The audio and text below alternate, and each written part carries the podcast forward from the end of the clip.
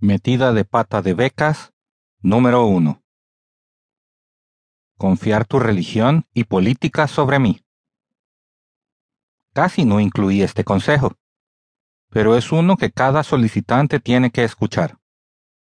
A menos que la beca que esté solicitando sea patrocinada por una organización explícitamente política o religiosa, casi no tienes ninguna posibilidad de ganar si escribes un ensayo tomando un lado en temas polémicos como el aborto, la acción afirmativa, la guerra en Afganistán o cualquier otro tema polarizador. ¿Por qué? te estarás preguntando. Seguramente se necesita de coraje y convicción para escribir este tipo de ensayo, ¿no? Sí, lo requiere. Y permíteme ser el primero en decir que tengo un montón de admiración por esas personas, estudiantes o no, que se apegan a sus convicciones y ponen su cuello en la línea con una opinión impopular, independientemente de quién se pueda ofender. Sin embargo, yo no escribí este libro para decir cómo decir lo que piensas. Lo escribí para mostrarte cómo ganar dinero de un grupo de personas que se sentarán a hacer un juicio de ti y de miles de personas en la misma situación. Oye, nos llaman jueces por una razón. Y te hago saber que los ensayos sobre temas polémicos normalmente no ganan.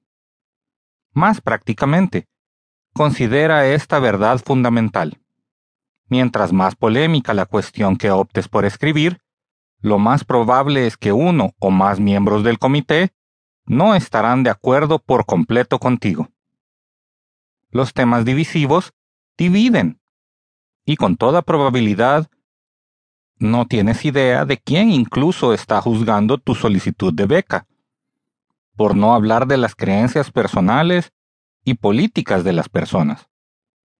Pero si un juez pasa a tener creencias que van en contra de los que están en tu ensayo, ¿deberá influir eso en su juicio? En un mundo perfecto, no, en lo absoluto. Pero no vivimos en un mundo perfecto. Y si encuentras uno, envíame un correo electrónico y nos encontraremos ahí para tomar margaritas por el resto de la eternidad. Recuerda que los miembros del comité son personas como tú y yo. Ellos tratan de mantener sus emociones y creencias personales fuera de sus decisiones, pero no siempre funciona.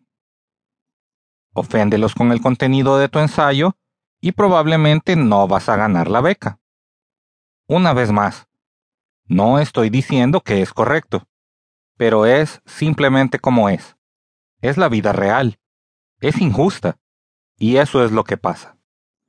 En lugar de pretender lo contrario, te estoy aconsejando a reconocer esta realidad e ir a la ruta segura con temas seguros cuando tienes la elección.